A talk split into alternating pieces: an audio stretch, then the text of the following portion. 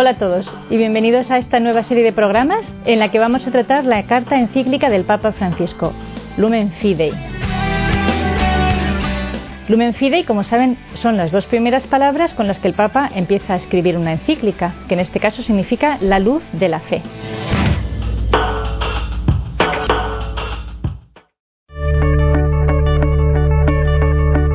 Y con estas dos palabras, la luz de la fe, el Papa retoma lo que él dice que es la gran tradición de la Iglesia que ha comparado la fe a la luz.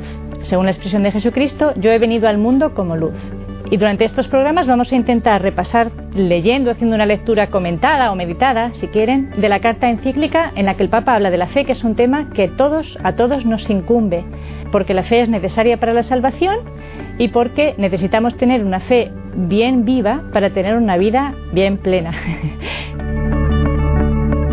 Como digo, cuando hablamos de la fe, seguramente la primera definición que se nos viene a la cabeza, si yo pregunto qué es la fe, la primera definición que me viene por lo menos a mí a la cabeza es la fe es creer. Con esta encíclica y ya en la introducción el Papa nos da la nueva clave de lectura para poder entender lo que él va a decir sobre la fe.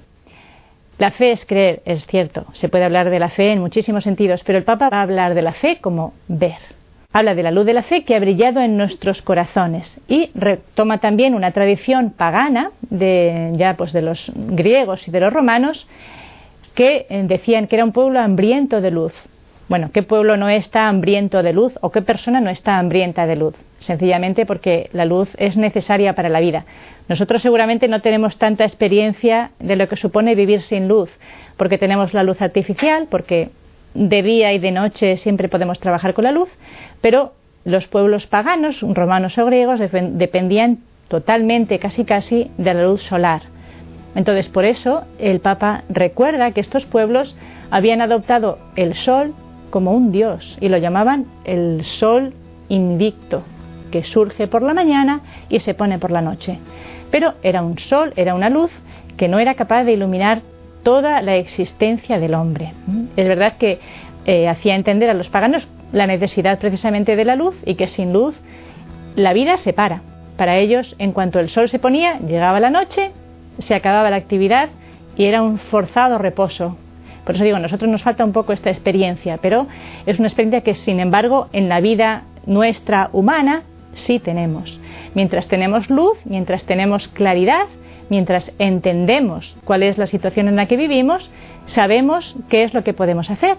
Cuando dejamos de entender, cuando para nosotros la situación es absurda, cuando no encontramos un porqué, una razón, un sentido, experimentamos justamente esa misma experiencia de angustia, de temor y nos frenamos. Los cristianos que aprovechaban aquello que está dentro de su cultura para expresar también la novedad de Cristo, retoman el símbolo del sol y llamaban a Jesucristo también verdadero sol, cuyos rayos dan la vida, decían ellos. ¿Por qué es el verdadero sol? Pues porque a diferencia del sol natural, del sol que vemos en el firmamento, que como digo sale y se pone, y cuando se pone, cuando llega el anochecer, desaparece la luz, el sol de Jesucristo no se pone nunca. La luz que trae Jesucristo no conoce el ocaso, en ningún sentido, en el sentido también de que no se para después de la muerte. La luz, el sentido, la vida, para un cristiano, según la revelación de Jesucristo, no se para después del momento de la muerte, sino que perdura con la vida eterna. Pero otro sentido también de la luz que no conoce el ocaso es que la luz de Jesucristo, la fe, es capaz de iluminar cualquier acontecimiento de nuestra vida, ya sea personal, ya sea social. Es en la vida de Jesucristo, el conocimiento que Jesucristo tiene de Dios, es capaz de dar un sentido a cualquier situación personal y social. Y esto es algo que ninguna luz natural o ninguna filosofía es capaz de conseguir. Por eso de aquí el Papa y la Iglesia, el Evangelio, nos hablan de la novedad de Jesucristo como una luz que no conoce el ocaso, con el deseo, como dice en el Evangelio también de San Juan, yo he venido al mundo como luz. Así, el que cree en mí no quedará en tinieblas. ¿eh? La experiencia de las tinieblas es una experiencia muy humana, como decíamos. No solo de las tinieblas naturales, sino de las tinieblas del no entender, ¿eh? de la angustia del no comprender o incluso del sentido del absurdo de la vida. un poco para... Mm, es muy importante esta clave de lectura que nos da eh, el Papa Francisco en la introducción de la encíclica, que va a intentar hablar de la fe como ver y no como creer. A veces si nos mm, paramos igual en el concepto creer, nos sobreviene eso que experimentan muchas personas, la incapacidad de creer. ¿Por qué? Pues porque creer da la impresión de tener uno que renunciar a su inteligencia o renunciar a su sentido común para aceptar unas doctrinas o unos dogmas, si se quiere, que vienen desde fuera y yo casi tengo que creer y creer un poco se asocia con no entender, con, con aceptar, con resignarse y esto es equivocado. No es este el concepto de la fe. Por eso esta clave de lectura de leer la, la encíclica del Papa teniendo en presente que habla de la fe como ver, como luz, es muy importante para entender lo que después él nos va a decir.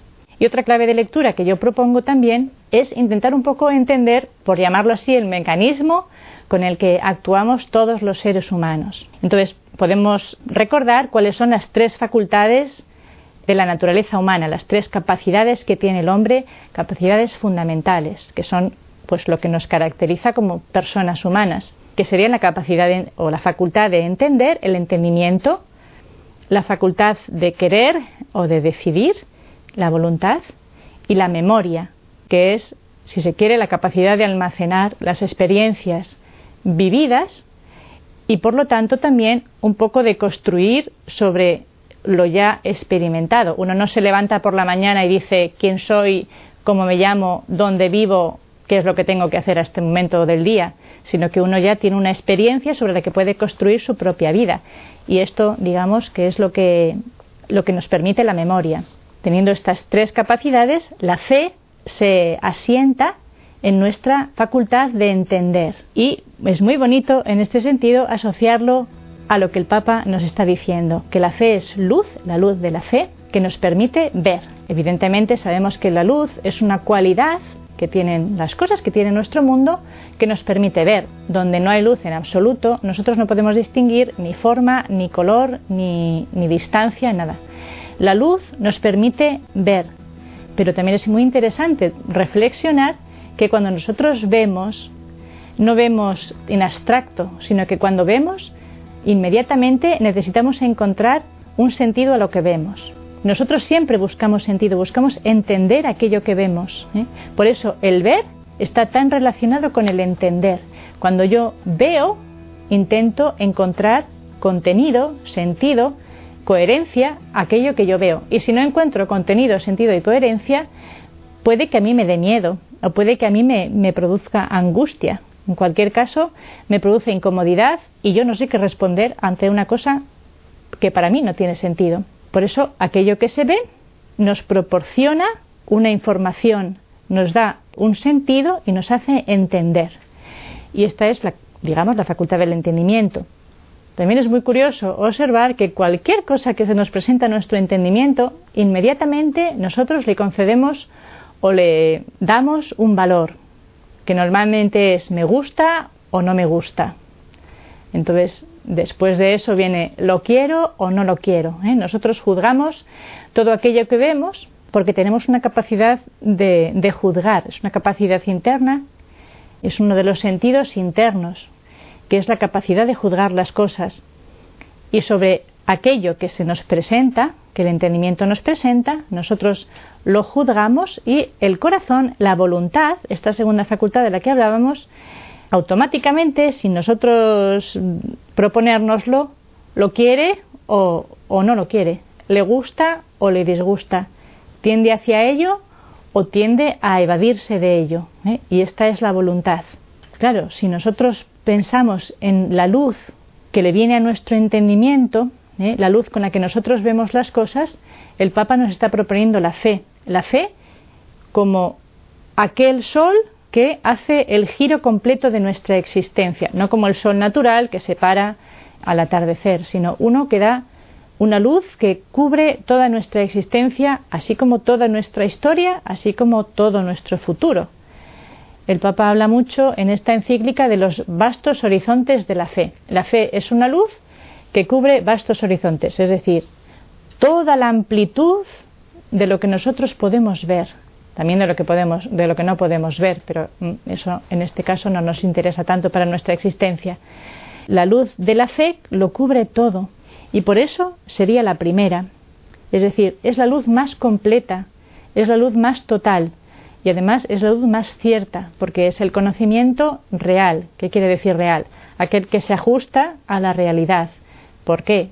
Pues porque es ver las cosas como las ve Dios que no tiene ninguna limitación, no tiene ninguna desviación como podemos tener nosotros. Pero claro, la fe, el entendimiento, el conocimiento que nos da la fe no es lo único que se presenta a los ojos de nuestro corazón, ¿eh? no es lo único que se presenta delante del corazón, delante de nuestra capacidad volitiva de querer o de no querer para decidir si hago esto o no lo hago. Está la fe, ciertamente, también está la razón, la inteligencia, por eso yo juzgo si una cosa es razonable o no es razonable, si es posible o no es posible, si es conveniente o no es conveniente. Y una vez que yo he decidido sobre esta cosa, esto me va a mover a actuar. ¿eh? Una vez que el corazón ha decidido que aquello es bueno, yo me voy a mover a actuar hacia ello o contra ello, me da igual, en esta dirección o en la contraria porque veo que debo de evitarlo. Pero, evidentemente, el juicio del corazón nos conduce a tomar una medida, es decir, a actuar. ¿Por qué? Porque el corazón busca automáticamente lo bueno, busca lo bueno. Nosotros siempre nos decantamos por aquello que a nosotros nos parece bueno, es más, por aquello que a nosotros nos parece lo mejor. Podemos equivocarnos, podemos juzgar erróneamente, podemos juzgar con una luz demasiado deficiente, pero cuando elegimos algo es porque aquello que elegimos nos gusta, nos parece bueno, nos parece conveniente. Decíamos entonces, podemos incluso utilizar la mano como símbolo de lo que estamos explicando.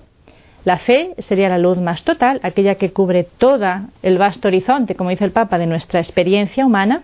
Está la razón, la inteligencia, pero también están, por ejemplo, los sentimientos. ¿Cuántas veces en realidad lo que mueve a nuestro corazón a actuar o lo que mueve nuestro corazón a inclinarse a aceptar o a rechazar una cosa no es ni la fe ni la razón, sino los sentimientos. Es decir, si a mí esto me produce compasión, yo voy a tender hacia ello. Si a mí esto me produce rechazo, odio o tristeza, que también es un sentimiento, yo lo casi casi instintivamente lo voy a rechazar. Y resulta que encontramos que muchas veces nosotros actuamos movidos ni siquiera ya por la razón, ni mucho menos por la fe, sino por los sentimientos. Si a mí esto me toca el corazón, entonces lo apruebo y lo realizo. Si a mí esto me deja indiferente, entonces ni lo considero. Si a mí esto me disgusta profundamente en mi corazón, entonces lo elimino de mi vida como si fuera prácticamente la peste.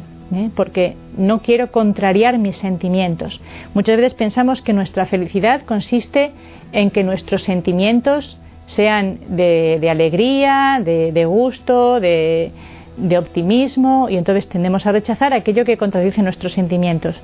Estamos orientando nuestro corazón en realidad con una luz que primero es muy insuficiente, desde luego no ilumina todo el contenido de nuestra existencia, pero por otra parte también es muy voluble, porque todos sabemos que el sentimiento eh, no siempre responde o no siempre acompaña a aquello que realmente vale la pena. ¿eh? A veces los sentimientos nos juegan malas pasadas, nos traicionan, por así decirlo, o nos abandonan, sencillamente porque hoy llueve o está más oscuro el día o porque yo me he levantado de esta manera o porque tengo una enfermedad, los sentimientos pueden desaparecer. Pero claro, si esta luz que se presenta ante nuestro corazón desaparece, ¿qué quiere decir? Que yo me paro, como si se nublara el sol, hubiera oscuridad o tinieblas, entonces yo ya no me muevo, ya no actúo. Es lo que sucede con la luz de los sentimientos, que es demasiado voluble, pero tampoco es la única. Otra, digamos, luz parcial, todas estas parciales, que se presenta ofreciendo su contenido a nuestro corazón para inclinarlo a actuar, es la imaginación, por ejemplo la imaginación que, según mi experiencia, no sé si acertada o desacertada, yo creo que gobierna casi casi diría yo la gran mayoría de nuestras decisiones, porque juzgamos no tanto por lo que es, sino por lo que yo me imagino que es. ¿Cuántas veces nos equivocamos? A veces, por ejemplo, en elegir una carrera, porque yo me he imaginado esta profesión como a mí me, me parece que es. Y resulta que cuando empiezo a estudiar la carrera, descubro que hay una serie de cosas, una serie de facetas que yo desconocía y que no estoy dispuesta a, asumir. O juzgo con la imaginación una persona. Y en esto, por ejemplo, tenemos que decir que en el enamoramiento tantas veces el sentimiento y la imaginación juegan un papel mm, bastante determinante. ¿eh? Porque puede ser que yo me haya enamorado, o sea, que yo haya puesto toda mi ilusión, todo mi, mi deseo, todo mi, afecto en una persona que es absolutamente imaginaria. Yo proyecto aquello que yo deseo en la persona que he encontrado y esta imaginación, esta imagen que yo he colocado delante de esta persona, tapa a la persona y no me permite conocerla. Por eso es muy importante no pararse en el enamoramiento o no hacer decisiones trascendentales basadas en un enamoramiento, porque juega un papel demasiado grande no solo los sentimientos, sino también la imaginación. La imaginación, pues también nos juega malas pasadas cuando juzgamos a la gente, cuando decidimos que una persona nos cae antipática o que una persona ha hecho esto a propósito porque me tiene manía o que esta persona siempre quiere llevarme la contraria. Tenemos que entender que esta facultad de la imaginación es muy poderosa, está muy descontrolada y nosotros la escuchamos mucho porque estamos muy acostumbrados a juzgar según lo que me dice el corazón, como decimos nosotros. Tengo la corazonada y eso es un 80% de imaginación. Tenemos que intentar siempre ajustarnos en nuestros juicios porque nuestros juicios van a determinar nuestras acciones, ajustarnos siempre a la realidad. Hemos descrito ya la fe, la razón, los sentimientos, la imaginación. Podemos también pensar en otra gran protagonista, por así decirlo, de nuestro entendimiento, que tiene mucho, mucho acceso a, nuestra mente, ¿eh? a nuestra cabeza, a nuestro pensar, que son las pasiones. Las pasiones, pues las podemos comparar, son como una fuerza natural, espontánea, que toca a nosotros controlar. Sería como si un jinete está montado en un caballo y el caballo tiene mucha, mucha fuerza, seguramente mucha más fuerza que el jinete, pero el jinete tiene la capacidad, tiene la inteligencia, tiene las riendas para poder controlar la fuerza que tiene el caballo para poderlo dirigir a donde conviene al jinete, no donde el caballo se le ocurre ir, claro. Las pasiones son una fuerza enorme y seguramente pues todos hemos ya hecho experiencia de cómo a veces las pasiones nos arrastran. ¿eh? Sería como el caballo desbocado que tira a correr y el jinete pues a veces ni siquiera puede estar sentado, se cae y lo arrastra el caballo porque no se hace con la fuerza del caballo. Las pasiones son una parte bastante determinante también de nuestra vida. Como decía, son muy fuertes, son como reacciones muy fuertes y son ciegas, las pasiones son ciegas. No se les puede preguntar ni por qué ni para qué. Si yo tengo miedo, tengo miedo. Y es muy difícil razonar con el miedo. Y a veces incluso voy a tener que actuar aunque tenga miedo. Es muy difícil hacer desaparecer las pasiones. Y podemos, para hacer, digamos, una síntesis breve y memorizable, podemos dividirlas en cuatro. Aquellas que se refieren a las cosas que yo experimento en el presente, me pueden producir gozo o dolor. Evidentemente, digamos, yo estoy en un sitio donde estoy a gusto, siento gozo. ¿eh? Si estoy en un sitio donde yo no me siento cómoda, voy a tener tristeza, voy a tener, voy a estar. Es algo que no puedo evitar. Quiero decir que es una pasión, es una cosa que yo sufro, una cosa que se me presenta y que yo no puedo evitar. Entonces, con respecto a, los, a las cosas que yo experimento en el presente, las pasiones me producen o gozo, alegría, contento, o dolor, tristeza, desagrado. Y contra esto, como digo, podemos hacer poco, pero por desgracia, muchas veces esto es lo que nos determina hacer una cosa u otra, sin darnos cuenta que es solamente una pasión, que es ciega. Con respecto, sin embargo, a las cosas que yo veo venir, puedo experimentar, si yo veo venir algo, por ejemplo, el final del verano o el final de la carrera, puedo experimentar por una parte esperanza, espero que llegue ese momento, o puedo experimentar también temor, temo que llegue ese momento o ese acontecimiento. Entonces, en este sentido, las pasiones básicas, por así decirlo, serían gozo y dolor, esperanza y temor. Estas, digamos, en síntesis y de manera sencilla, serían las cosas que tienen entrada, tienen acceso a nuestro entendimiento, a nuestra mente, todas las cosas que juegan dentro de nuestra cabeza, dentro de nuestros pensamientos y que interiormente, a veces sin que nos demos mucha cuenta, deciden a nuestro corazón, inclinan nuestro corazón hacia esto o contra esto. Y una vez que nuestro corazón está inclinado hacia una cosa, nosotros nos ponemos en movimiento. Si es algo que nos agrada, hacia ello. Si es algo que nos desagrada, seguramente contra ello. Por eso es muy importante que nosotros examinemos cuáles son los motivos que nos impulsan a decir que es una pasión, es una cosa que yo sufro, una cosa que se me presenta y que yo no puedo evitar.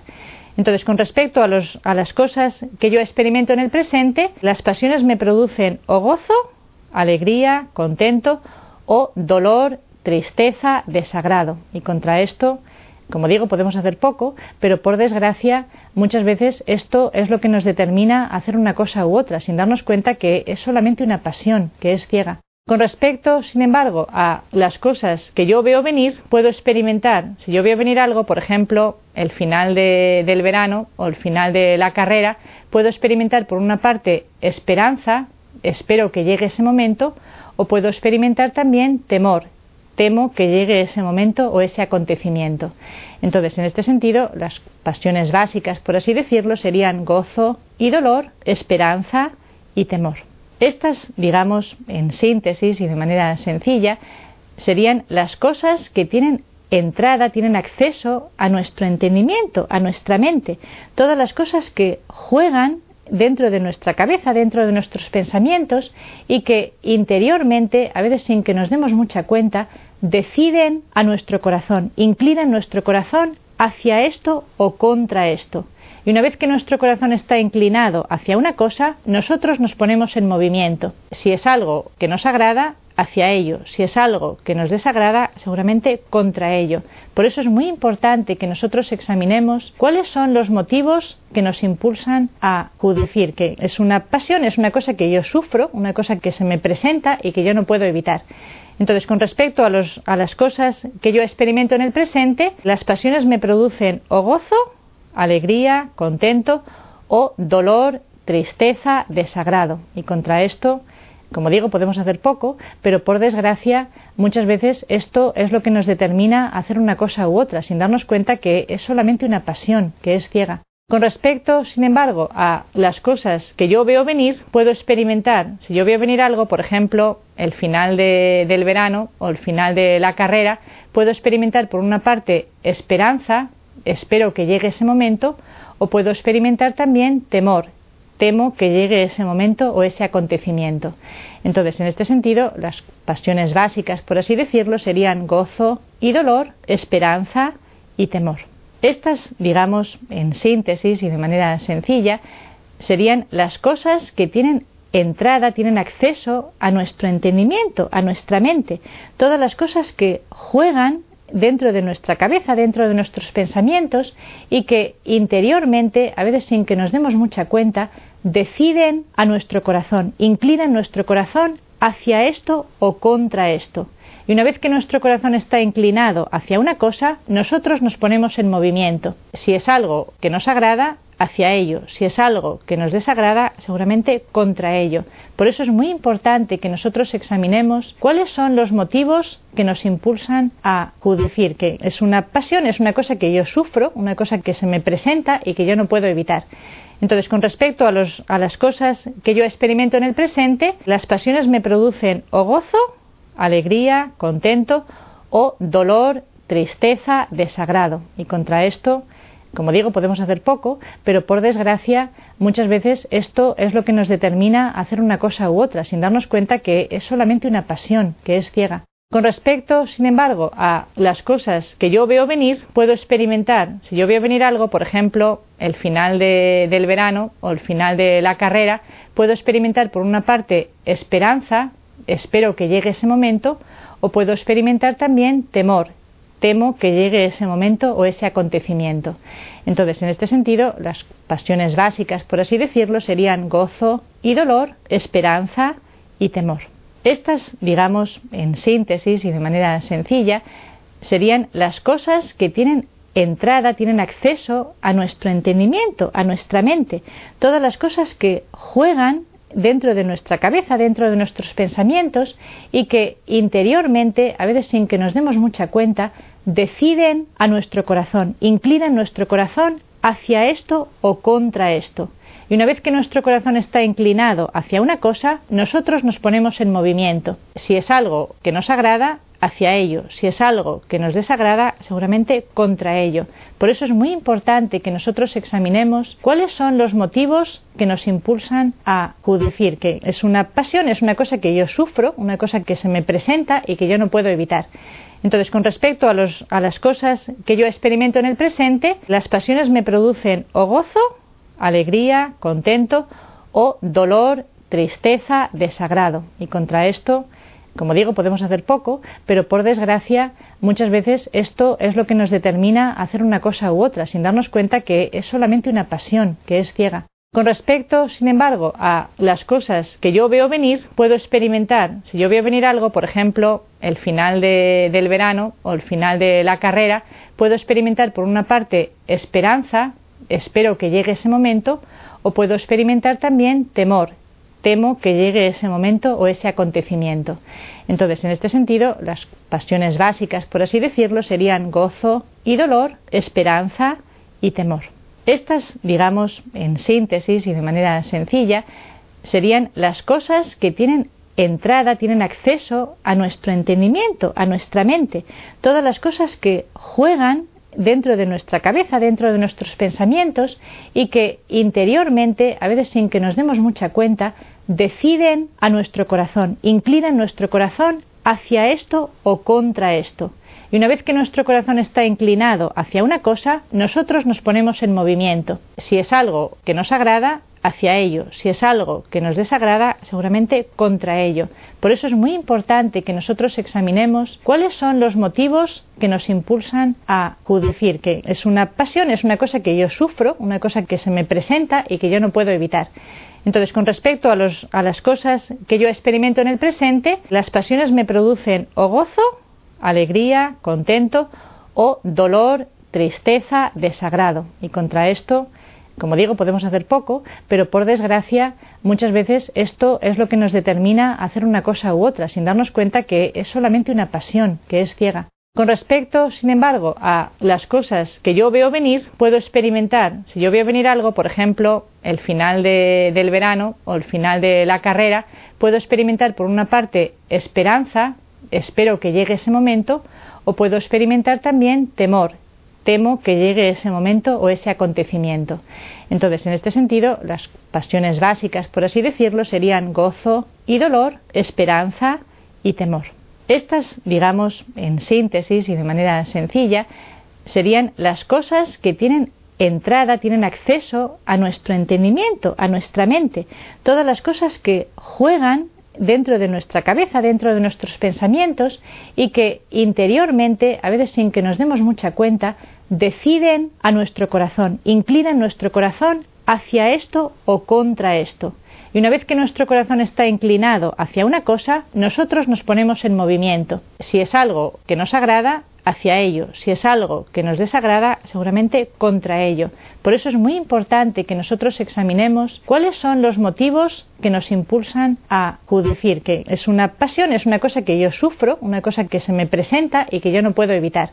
Entonces, con respecto a, a las cosas que yo experimento en el presente, las pasiones me producen o gozo alegría, contento o dolor, tristeza, desagrado. Y contra esto, como digo, podemos hacer poco, pero por desgracia muchas veces esto es lo que nos determina hacer una cosa u otra, sin darnos cuenta que es solamente una pasión, que es ciega. Con respecto, sin embargo, a las cosas que yo veo venir, puedo experimentar. Si yo veo venir algo, por ejemplo, el final del verano o el final de la carrera, puedo experimentar por una parte esperanza, espero que llegue ese momento, o puedo experimentar también temor, temo que llegue ese momento o ese acontecimiento. Entonces, en este sentido, las pasiones básicas, por así decirlo, serían gozo y dolor, esperanza y temor. Estas, digamos, en síntesis y de manera sencilla, serían las cosas que tienen entrada, tienen acceso a nuestro entendimiento, a nuestra mente, todas las cosas que juegan dentro de nuestra cabeza, dentro de nuestros pensamientos y que interiormente, a veces sin que nos demos mucha cuenta, deciden a nuestro corazón, inclinan nuestro corazón hacia esto o contra esto. Y una vez que nuestro corazón está inclinado hacia una cosa, nosotros nos ponemos en movimiento. Si es algo que nos agrada, hacia ello. Si es algo que nos desagrada, seguramente contra ello. Por eso es muy importante que nosotros examinemos cuáles son los motivos que nos impulsan a